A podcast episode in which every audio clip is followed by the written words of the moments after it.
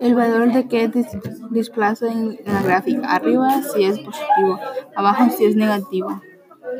El valor, el valor de a si es menor que 1 hace que la función sea más amplia. El signo negativo refleja la función a través del eje X.